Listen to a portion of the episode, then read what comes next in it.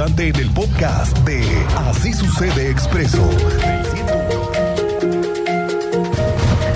Le tengo buenas noticias con respecto a la obra de 5 de febrero, que siempre sí, dicen que siempre sí la van a terminar este año. Mm, bueno, mm. ese es que ese es el compromiso, Bueno, Lugo. pues sí, pues, pues Que sea este mismo año, con todo y banquetas y todo, ¿eh? para Por eso son los detallitos, compromisos. Para cumplirlos. Sí. Oye, el secretario de Desarrollo Urbano y Obras Públicas, Fernando González, reporta hoy que este fin de semana se abre el paso a desnivel de 5 de febrero, ya a la altura de Universidad. Se abren tres carriles de este paso, pero en dirección de norte a sur, con la intención de descongestionar el tránsito vehicular de la zona. Dice que ya concluyeron los trabajos de redireccionamiento del río para poder abrir ahora sí este paso a desnivel.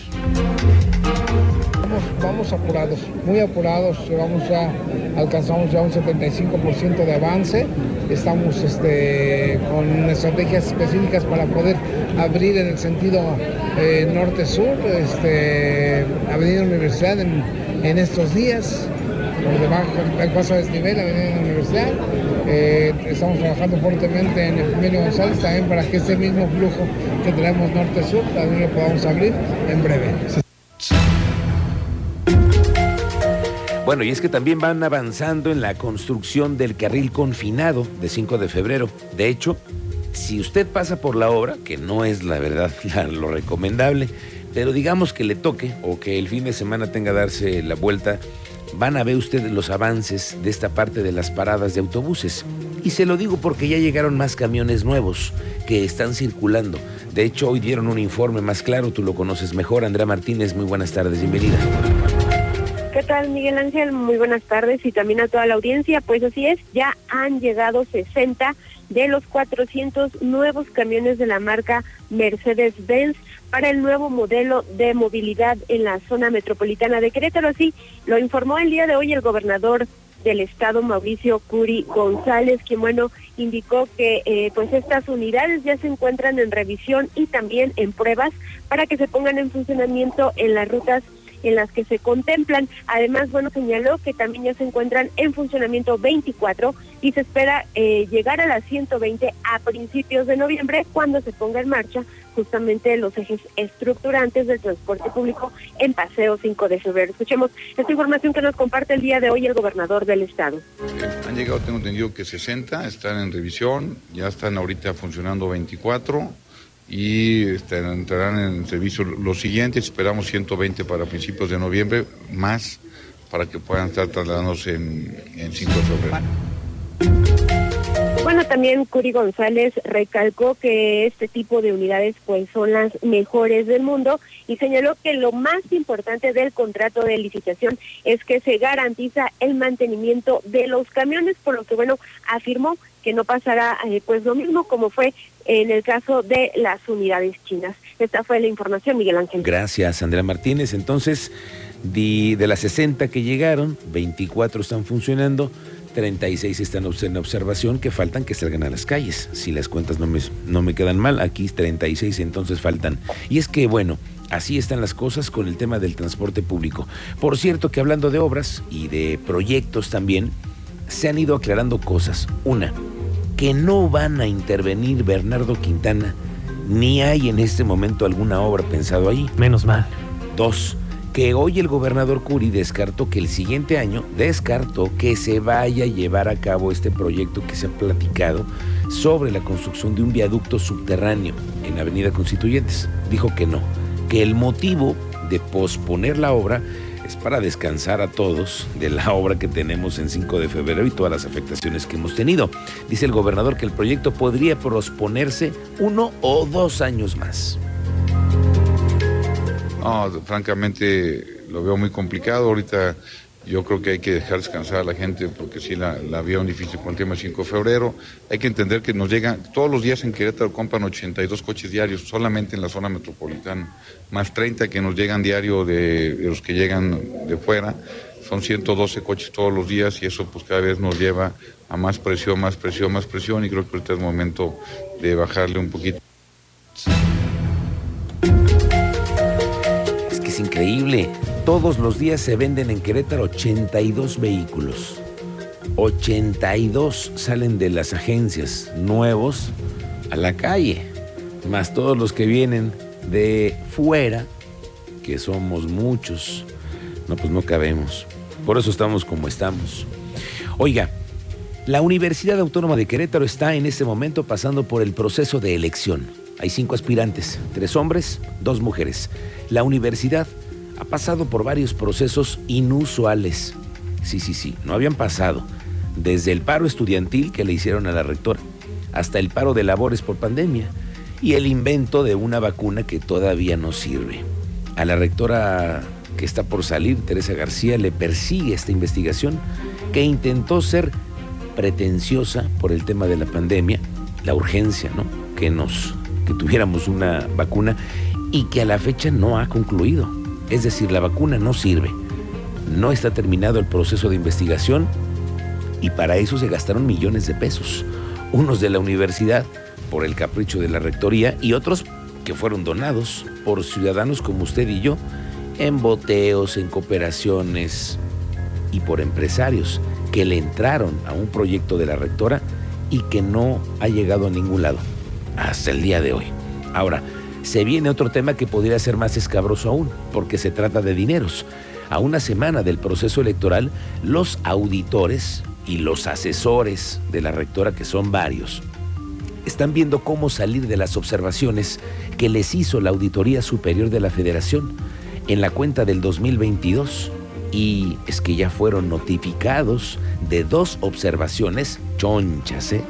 De hecho, están marcadas como la número 1571 y 1572. Aquí tengo el documento en donde está señalada la UAC en observaciones de contratos suscritos por la UAC y timbrado de la nómina de los trabajadores que están financiados con recursos de gasto federal del año pasado. También están incluidas las participaciones federales y dinero que a la federación se le hizo raro de cómo se movió. De hecho, hay otra observación a las cuentas de la universidad y antes de irse, la rectora tendría que aclarar las observaciones que se hicieron a recursos de un gasto federalizado que se le transfiere a la UAC. Y por ahora esas observaciones podrían detonar otros rubros de manejos de financiamiento no precisamente para lo que debería de haber sido. Insisto, son observaciones de la Auditoría Federal y que hay que ver qué cauce legal van a tener. Y en la universidad se traen ahora con el equilibrio de todas y todos los candidatos que van a la rectoría y está bien, que sean equitativos lo más que se pueda, aunque se sabe, ¿no? Siempre hay favoritos. Pero cuéntanos qué pasó hoy entre candidatos. Alejandro Payán, buenas tardes. ¿Qué tal Miguel Ángel? Muy buenas tardes. Pues efectivamente, el día de hoy durante la exposición de propuestas de trabajo de los candidatos a la rectoría de la UAC. Recordemos que nos encontramos en el proceso electoral.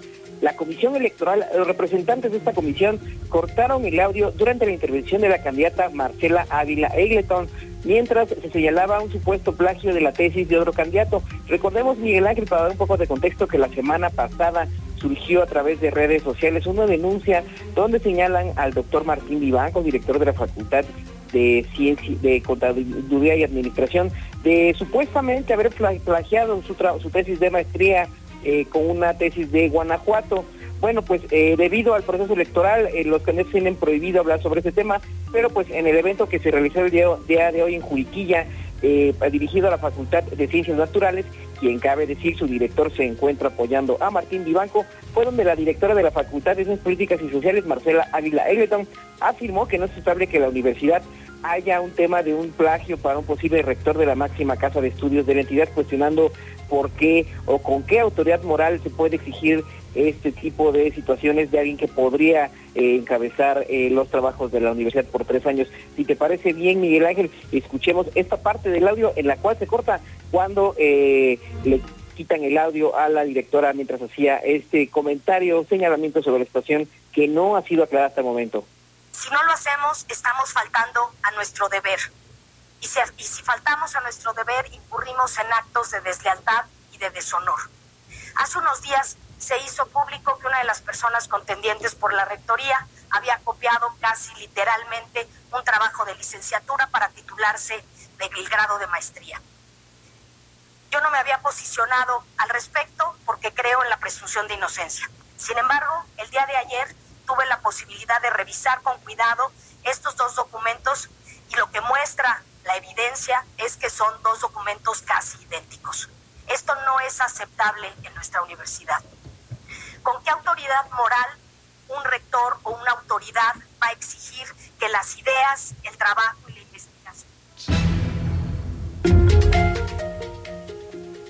Y entonces lo cortaron, ese, ese audio se cortó así, ¿verdad?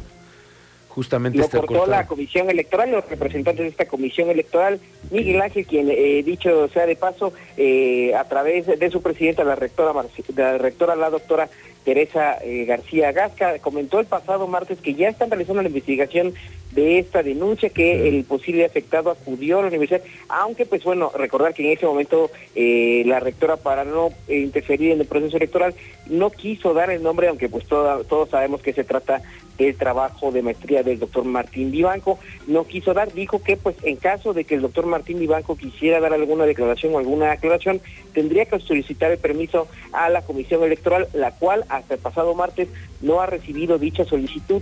Pero bueno, eh, al hacer uso del micrófono, el doctor Martín Vivanco aprovechó este momento para responder y de que este punto será ante las instancias correspondientes y por primera vez se posicionó tímidamente, pero pues no le quedó otra, pues ya que fue expuesto ante los estudiantes de la Facultad de Ciencias Naturales, como te comentaba, donde su director pues abiertamente apoya a Martín Vivanco, por lo que pues no se hicieron esperar estas eh, porras, quizás motivadas por algún tipo de eh, incentivo hacia los estudiantes de esta facultad. Escuchemos la respuesta que dio el doctor Martín Vivanco, quien la semana pasada fue señalado por eh, pues supuestamente copiar su tesis de maestría de una tesis de Guanajuato respecto a una acusación totalmente infundada, para eso están las instancias correspondientes, para que se investigue y se vea quién tiene la razón.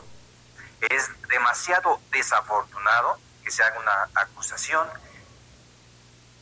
sin el derecho de audiencia y para eso existen las instancias correspondientes. Por eso queremos que no exista guerra sucia en esta universidad y que realmente se valoren las ideas. En su oportunidad se demostrará con las instancias correspondientes. La universidad no es un mercado, es una institución que le debemos muchísimo respeto. Por eso en redes sociales no publico absolutamente nada al respecto porque tenemos que tener un respeto a nuestra llamada universidad.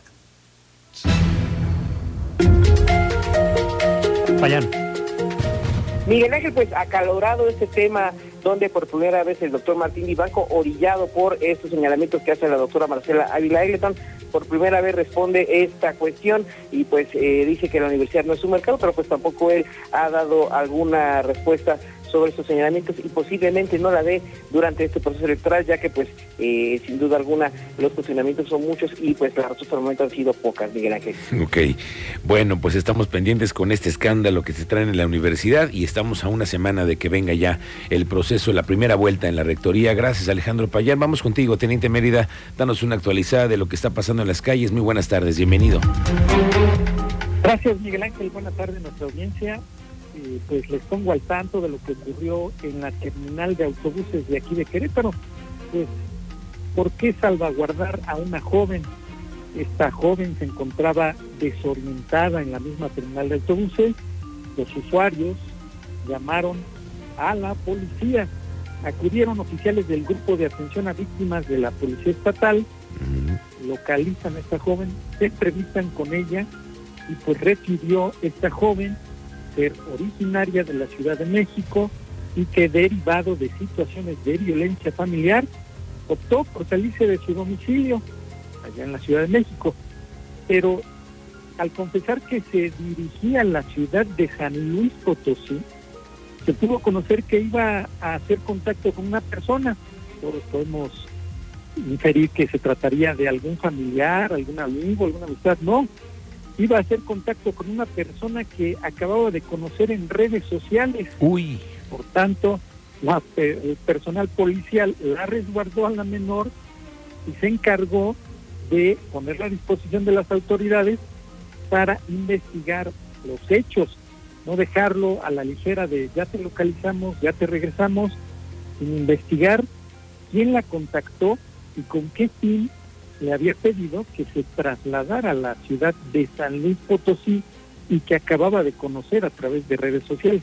Pero de esto te doy detalles más adelante, Miguel Ángel. Qué delicado, teniente, qué delicado el tema. Estamos contigo, lo platicamos más adelante. La secretaria de Salud, la doctora Martina Pérez, dio a conocer que esperan aplicar 600 mil vacunas contra la influenza por la temporada que se viene. Ya ve que el frito ya empezó. Eh, el objetivo es proteger a la población más vulnerable. Ahí te hablan, Cristian Lugo. Sí, Para pues que, sí, sí, sí. Pues pues sí. tú que vives de la voz y todo esto, ¿no? Eh, La vacunación empieza el 16 de octubre. de octubre se abrirán ya la vacunación en los centros de salud, las unidades de medicina familiar y por supuesto el este valga la redundancia el puesto de vacunación que ponemos en Plaza de Armas. Eh, mira, la- las dosis son alrededor de 600 mil, no, no, no traigo ahorita aquí preciso, pero esperamos que sea un número similar a lo que recibimos el año pasado.